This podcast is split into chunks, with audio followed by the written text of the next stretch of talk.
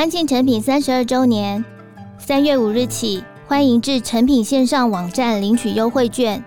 登录活动资格后，即可享有活动期间门市及网络消费满额百分之十购物金回馈。三月十二号晚间，欢迎你准时下班到信义店与我们同庆。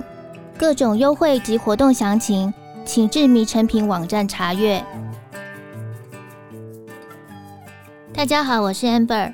欢迎收听迷成品 Podcast《诚品生日庆与青春碰面》特别节目。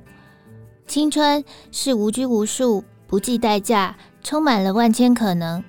青春也是蜕变的前奏。对许多人而言，青春是既残酷又温柔。你的青春是何种面貌呢？是不是有难忘的青春记忆？上一集节目，我们邀请了两位年华灿烂的年轻作家不朽与张希来分享他们的青春记忆。今天的节目，我们邀请到的来宾是知名的作家，也是恋爱课的教师陈雪。欢迎陈雪。嗨，大家好，我是陈雪。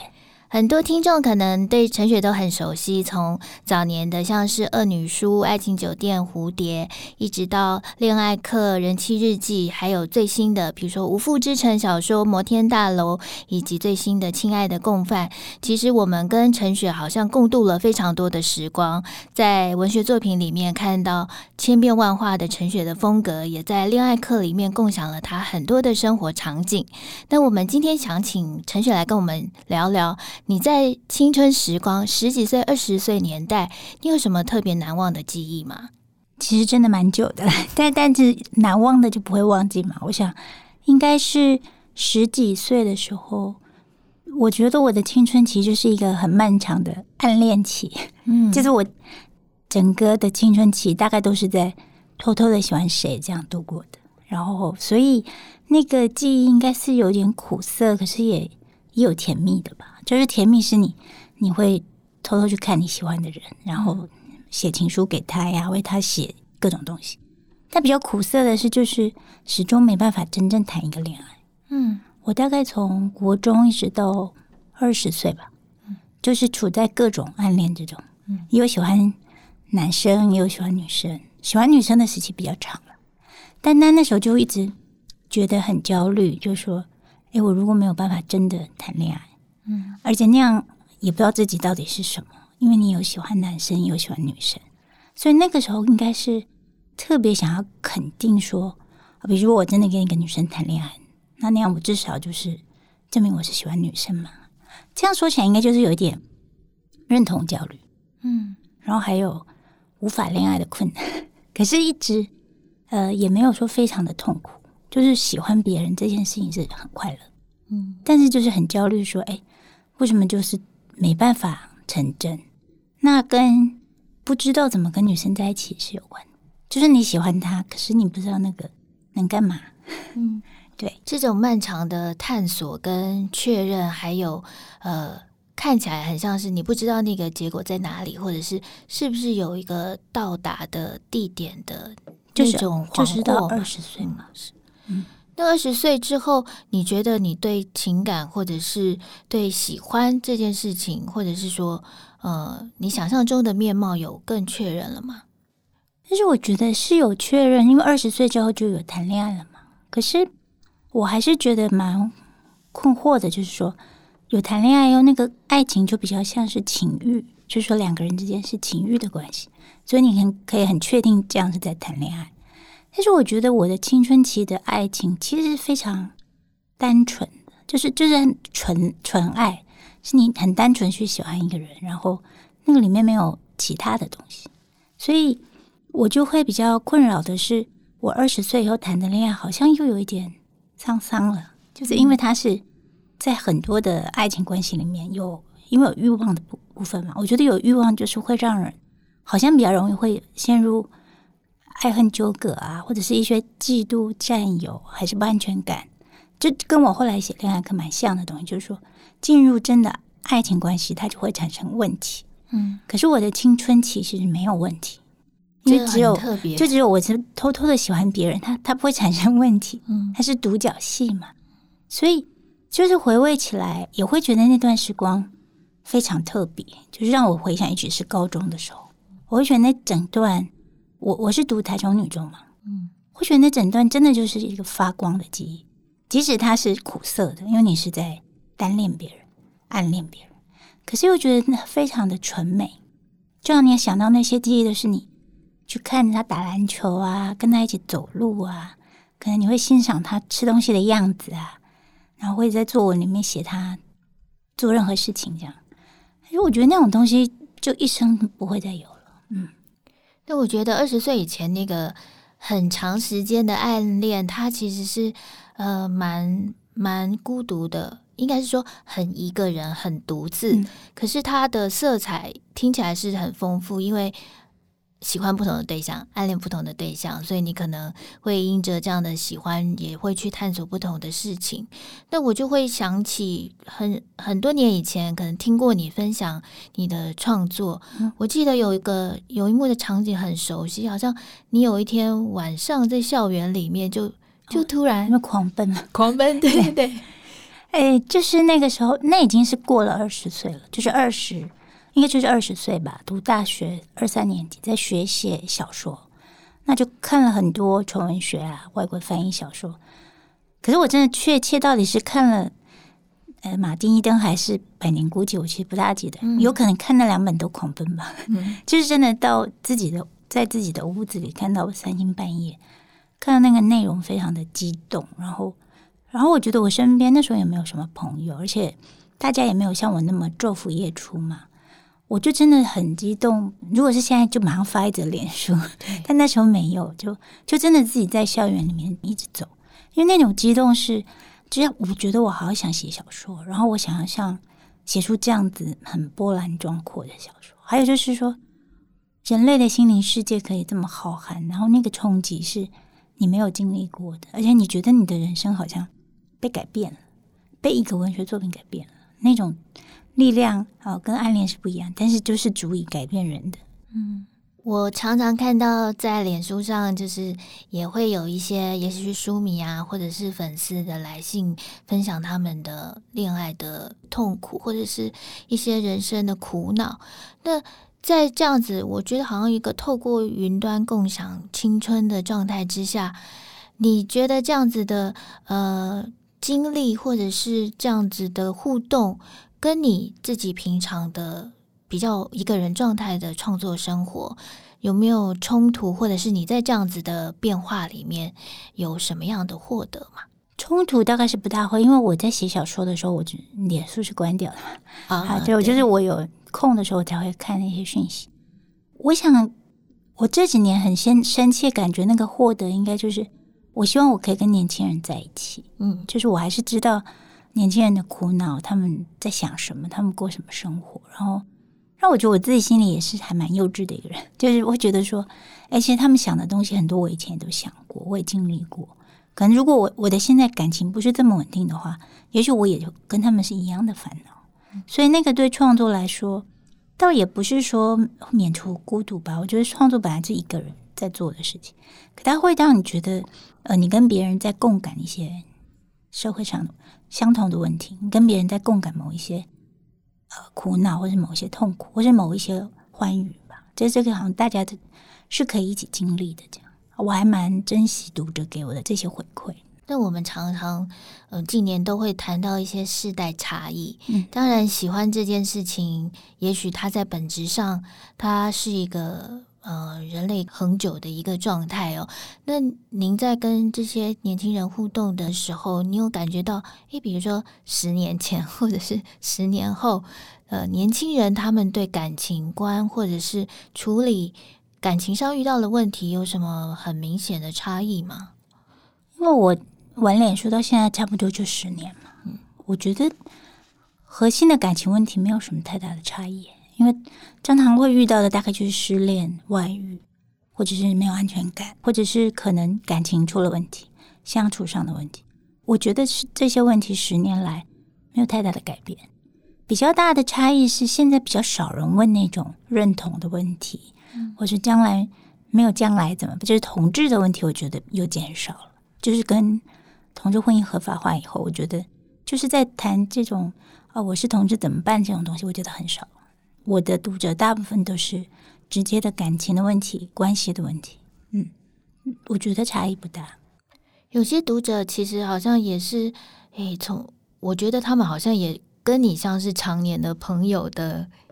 的状态了，因为好像连续五六年，他们可能每一场签书会，每一年都会看到他们在现场，然后跟你共享很多生活上的点滴。那我觉得这个当然站在书迷跟一个创作者的呃之间的连接是非常特别的。那呃，我们每个人其实，在青春的时代，比如说十几二十岁，你处在一个同样的一个，比如说学校。或者是同样的呃空间，同样的一个场域里面，它会形成了你们共同共享甘苦之后，这个青春的记忆其实会把人跟人之间绑在一起的，它会形成一个很特别的连接，不管那个所谓的连接是所谓的。好的缘分，或者是甚至有时候是孽缘啦。嗯，那呃，刚好陈雪在最新的小说《亲爱的共犯》里面也提到了这样子非常特殊的青春年代，或者是说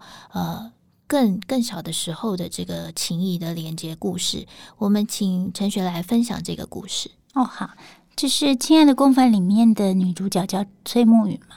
那里面我提到，就是她其实是小时候是在育幼院长大的。所以中间有一部分就是是他大概八岁到十二岁，在幼儿园跟他的那个，他们是因为是用家作为单位的嘛，所以他们那个仁爱家的算家人一起生活的那个片段。但我在书里面比较重要的，除了是描写他童年的时候跟这些呃什么陈高歌啊、林晓峰、李安妮这几个朋友的互动以外，他还有一个比较大的主题是说。那几年的相处累积的感情，延续到了后来不相见的时候，就是说，其实他们后来很长的时间，十几年根本没见过面，但是可能大家在心里会想念对方，甚至可能有一些情愫。那因为我说我年轻的时候不是都是在暗恋嘛，嗯，所以我对于那种即使很长时间没有见到一个人，你还是会喜欢他这件事，我是非常肯定的。因为我我大概小学的时候就这样，我喜欢我们班上一个男孩子，嗯，我中学三年都没有见过他，但是我那时候一直觉得，如果有一天我在路上看到他，我我会怎么样怎么样？我我常常幻想那个重逢的场景，然后我自己跟阿早中间也是六年没有见面，嗯，所以我写《亲爱的共犯》的时候，我非常有把握，就是说有一些人的感情，它是会穿越时间跟空间，可以延续很久的。那所以在亲爱的共犯里，我就把这个其实只有相处四年，但是却累积非常非常深的感情，甚至可以呃重要到以后你愿意为他付出很多一些，可能做出某些牺牲。这样的感情，它好像是爱情，也好像是亲情，也很像是友谊。但我就想把这样的一份很奇特的感情，很深刻，但是又很难以描述的感情，把它放在这个书里面，当做一个。很重要的基石吧，因为这个是我自己经历过的，也是我相信的一种感情观。这样，嗯，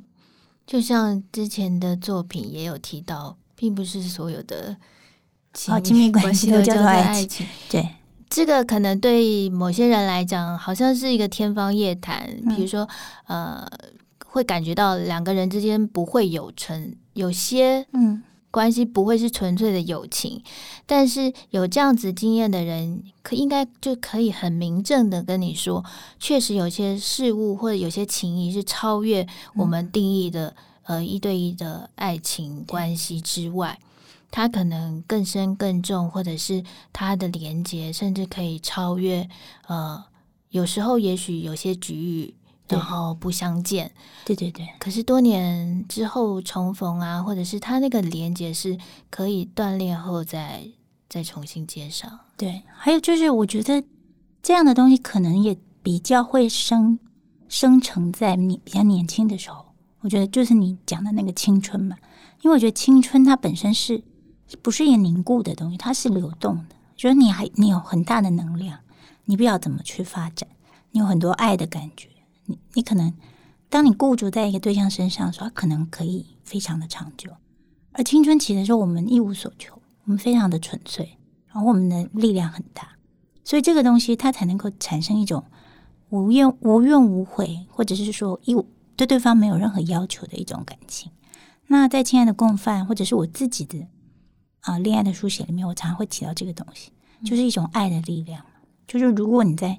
年轻的时候，你有生成这样的力量，那有也许你可能对一个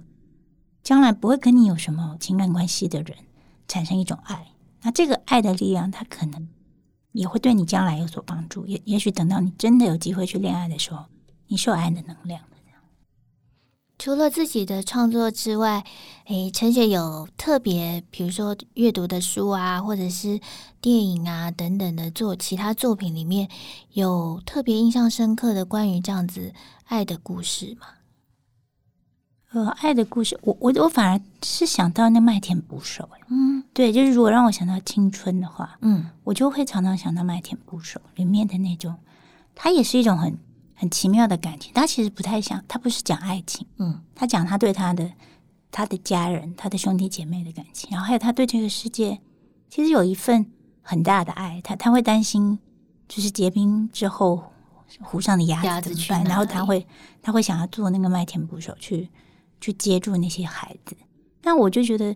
这个对我来说好像是比爱更动人的，就是一种很很微妙、很深刻的感情。我现在一时间想到的是这个，那当然，其实关于青春的电影或者小说，其实我都读了很多，但是我好像最最强烈想到的还是还是《麦田捕手》。刚刚有提到像呃《麦田捕手》，是我感受到它是一个承接承接的作品哦。青春的时期，我们也常常觉得自己力量很大，对，可以承接很多的。人事物很多的遭遇，不过有时候回看、回头去看那个时候的自己，或者是呃身边的人，他有可能在那个时候呃看似很强大，但实质上他是非常脆弱的。那青春的这种易脆、易脆的性质，就是特别的、特别的尖锐吧，然后特别的刺眼。那陈雪的青春也有这样子。很易碎或者是刺眼的时刻嘛？呃，其实我觉得我在四十岁以前都是这样的吧。其 实我我觉得我自己的青春期很长，就是那个没有成熟的状态很长，然后脆弱啊、混乱啊，然后不知所措的时期，其实非常的长。大概从我觉得只有高中那一个时候是好的，因为那时候我们有很好的同学，然后都是女孩子，一群女孩子在一起。虽然你暗恋的对象并没有爱你。可是那个友谊是很丰满的。就后来进入了异性恋世界之后，就是进入了很多很多异性的世界之后，我我觉得我就变得非常的脆弱了，因为我我没有办法去理解呃一般的女孩子之间的那种关系。我觉得那时候我大概就没有建立什么特别好的友谊，因因为好像你就已经进入一种竞争的市场，嗯，就是大家可能可能的重心已经不是放在友谊。是放在交友啊、恋爱啊什么的，所以那之后，就算我自己有恋爱，我也感觉所有的爱情都是很容易摇动的，然后自己都不太确定自己明天会是怎么样。对，对于感情也没有什么信任，然后对自己到底是怎么样的一个人，完全没有概念。只知道说要写小说，这点倒是蛮清楚。可是其他所有东西，就好像你是站在一个。底下是会流动的那个土地上，那个它是它不是真正很踏实的土地，它就是每天都在动。那那种感觉，呃，其实蛮可怕的。就是说你，你你第二天你不晓得你你会是什么，然后你你现在谈一段恋爱，你也觉得这个很脆弱，然后你自己也非常脆弱，然后你正在努力做的事情，它还没有成型嘛。写的作品虽然有出书，其实我二十几岁就出书了，然后也算是很年轻就出，算有名了吧。其实那些东西都都让你觉得是明天就不会有的东西。对，我觉得这种脆弱感其实盘踞我的生命很长的时间。但是脆弱的感受是怎么样慢慢可以变得好像你比较能够掌握，或它慢慢的消于无形吗？我觉得我应该是有一天发现自己的作品已经越来越多了，然后那些作品渐渐的书。书也都买得到。我早期的作品其实常常绝版嘛。我想是一个是在事业上嘛，就是有一天你在书店看到你自己的书，哦，三四本都都会摆在书店里了，它不是假的事情了，不是以前我刚出《恶女书》的时候很很有名嘛，然后《蝴蝶》也有改编成电影，可是你就觉得你在书店看不到自己的书，嗯，很怪，好像这件事情是假的一样。而且那时候因为我还不是全职作家，就对自己是小说家这个身份没有办法认可。但等到可以认可之后，我觉得这个东西它会形成一股比较踏实的力量。那另外一个当然就是后来感情稳定，可这已经到三十九岁，嗯，就到三十九岁感情稳定之后，我真的感觉我已经不是站在一片流沙之上了。所以我我每天我可以规划我明年的事情，因为我还是知道我会住在这里，跟早餐人住在一起。可我以前不是，我以前常常觉得我不用去想未来，因为我我不知道我明天会跟谁在一起。我不知道我明天会在台湾还是在哪，因为那时候我常常在外面旅行嘛。你就觉得那种一无所知当然也是很好，可是有时候夜里想来也会慌，会觉得说我在干嘛？我我做的事情真的有价值吗？然后我会不会孤独终老？我会不会跟谁都不合适？这种这种很，那我觉得持续的累积作品跟终于有了一个固定的恋人，我觉得是蛮重要的。嗯。以现在的时光而言，感觉是一个最好的、最好的时光，最好的状态。这十年是这样感觉，没错的。但你如果我们把时间快转的话，你想象中十年后自己会是什么样的模样呢？现在再往后十年，对啊，就是 还是每天在那边追剧、练深蹲啊，早餐以后就写小说。我觉得。我自己，除非当然世事无常来，就生老病死很难讲。那我觉得，如果按照我自己目前这样的状态的感觉，会是觉得十年后就是有皱纹变多，其他的事情可能不会有太大的改变。我的心愿是这样做的，对，嗯、就是还是一样很认真的写小说，跟自己很重视的朋友和家人在一起，然后跟早餐人在一起这样子。嗯，我们在《亲爱的共犯》里面看到，呃。故事大概从三分之二之后，它整个节奏非常急速的有大的转变，也看到里面的几个角色，他们应该说读者也许有点唏嘘吗？嗯，因为角色他们也会回想说，诶，如果我现在重回到当年那个小时候经历的那段时光或那些事情。如果我们做了些什么，我们现在会不会不一样？嗯、那你现在当然是一个很好的时光跟状态，但有没有哪些时候你会想说，诶，如果我什么时候又做了哪些改变，我可能这个最好的状态，搞不好不是到三十九岁之后才开始。我常常会觉得，我二十岁的时候谈的第一场恋爱，改变了我的生命，然后我不知道它是好的还是不好。有的时候会觉得。呃，好像代价太惨痛。可是我有时候又会想，如果没有，也许我的生命，因为我年轻的时候，我觉得我的生命太破碎了。那我觉得那个破碎，如果没有用一些很惨痛的事情来来兑换的话，也许它是清洗不掉，就是没办法把那些杂质、那些已经受到的伤害把它清洗掉。所以我自己就会常常想说，那些受过的苦，那些犯过的错，以及你觉得好像。是不是可以不要做的事情，也许都有其必要。其实我现在让我真的认真去想，我不会再那样做了。但是那个时候的我，可能就是非如此不可。就像我跟早餐人第一次的分开，我始终觉得，我如果那时候不要那样，该有多好。可是我又觉得，如果那时候我们就顺利的在一起，也许两年就分手了。嗯，因为就是你还没长好嘛。嗯，我觉得在你还没长好的时候，你有那个心意，你也做不到。所以，虽然我们常常会，呃，有一点感叹的，觉得说当时的分开很痛苦，可是我又觉得那可能是必须的，因为那并不是别人造成的，那是你生命还不够完整造成的。所以就会觉得说，那么如果这一切都是他必须要这样一步一步走到这里来，虽然有些时候你会觉得你迷途了，你迷路了，但我在想，也许那些迷路也是必要。从作品看，陈雪是非常成熟，然后呃很精炼的写作的专家。可是看你的脸书就知道你的呃本人真人的生活就是有点那个叫什么，常常会吐槽啊，吐槽就刚刚不就吐槽了吗？对，就是整天都是嗯，就是在迷路啊、犯错呀，就一天没有闯一个祸那是不可能的。你从小时候就是这样子吗？我觉得我好像没有生活在现实之中吧，就是我活在我自己的现实里，所以对于真正的这个在运作的现实世界，我有很多没办法掌握的地方。嗯，对，可能我不能说因为写小说的原因，因为我小时候没有写小说。嗯，但是我还是活在就是那种我会觉得冰箱里有住着爱斯基摩人，可是我每天都很期待我打开的时候，他们会从那个霜霜底下走出来，因为。因为我幻想那一坨霜就是他们的冰屋，这样。嗯，我相信这件事情，直到我们换了冰箱，就是已经很大了，可能国中之类的。嗯，所以，我我我觉得我寄托在我自己幻想的世界里吧。嗯，如果现在有个人，有个孩子，他正在属于他的人生的转型、青春蜕变的阶段，他是一个迷惘在人生道路上的人，你会最想跟他说哪一句话？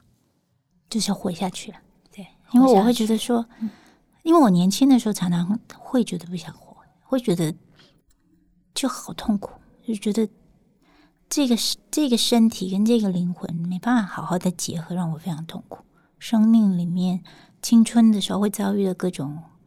可能恶意或者是很莫名的伤害，还有自己无法好好处理自己的问题的这些伤害。就是不如意啦，就是说，诶，青春应该要飞扬跋扈，但其实你内心觉得不是，你觉得运转的很不顺利，这样。反正就是说，好好活下去，然后，然后你会有一天，你会，你会顺的，就是你不会永远一直卡着，你，你会，你有一天，你跟可能真的就用时间把它磨练出来一条属于你自己自己的道路，属于你自己的生命、你的爱、你的家，跟你自己的事业，还有你这个人，终于。哎，其实是到中年了，反而觉得比较顺畅，觉得啊、我终于属于我自己，我终于是跟我自己的灵魂跟我的身体合而为一了。那有些人是比较早，也就是二三十岁他就做到了。那如果你是跟我一样比较晚的人，我还是觉得那陈雪是一个很励志的例子，因为我年轻的时候真的，呃，可以说生活的非常的不如意吧，然后也非常痛苦。可是我现在老实说，我觉得感觉蛮幸福的，嗯。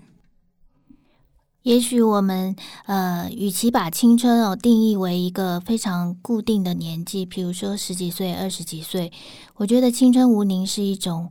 永恒的状态。比如说，青，你永远在，你永远在成长，嗯、你永远可以在现在经历的时光或者是时间里面看到那个呃新鲜的萌发的那些时刻，它也有它的跌宕，也有它的、嗯、呃。春意的灿然等等，所以我觉得我们在每一个时刻里面，呃，不要把时间的刻度看得，也许看得太严，看得太严重。然后就像陈雪刚刚说的，不管你现在是好是坏，或者是是喜是悲，什么状态也都好，你将来要面对，明天要面对的是可能是什么样的事情，呃，那也许都没关系。但是最重要的是活下去这件事情，就是珍惜自己，然后活下去。还有，我觉得。我不知道，我觉得活下去这个东西听起来好像很励志，可实际上这就是我们每天在做的事情。我们每天都是抱抱着把今天好好活下去的状态。可是有的时候你就是只是很很朴素的这样想，你反而其实可以活得比较好。嗯，但我觉得年轻的时候，他其实不想要听别人说教说那么多嘛，他他不要你许诺他将来会变很好，他只是觉得我现在怎么办？那我真的觉得就是说把今天好好活下去，然后。然后还有就是青春本来就是痛苦，我觉得那个时候我以为青春应该是快乐的，是这件事情让我难受。可是成长痛嘛，对，成长本来就是痛苦。我如果如果可以早一点知道成长就是痛苦的，我觉得也许可以少痛苦一点。嗯，因为你你幻想你以为别人都很快乐，只有你自己是痛苦。谢谢陈雪今天的分享。我觉得知道，呃，快乐它并不是理所当然的这件事情。那痛苦它其实更是一个平常，但是我们怎么样去度过它，然后迎接它，并且就是好好的活下去，这件事情非常的重要。嗯，今天谢谢陈雪的分享。那关于陈雪的作品，欢迎大家到诚品书店的全台门市或是诚品线上网站查询。如果你对陈雪还有更多的好奇，也欢迎在三月十二号晚间到信义书店，从七点开始，陈雪会跟你分享更多她的青春记忆，还有她理想的时光。那也请大家喜欢今天的节目的话，可以在各大平台给我们留言或者是评分。我们下次见，拜拜。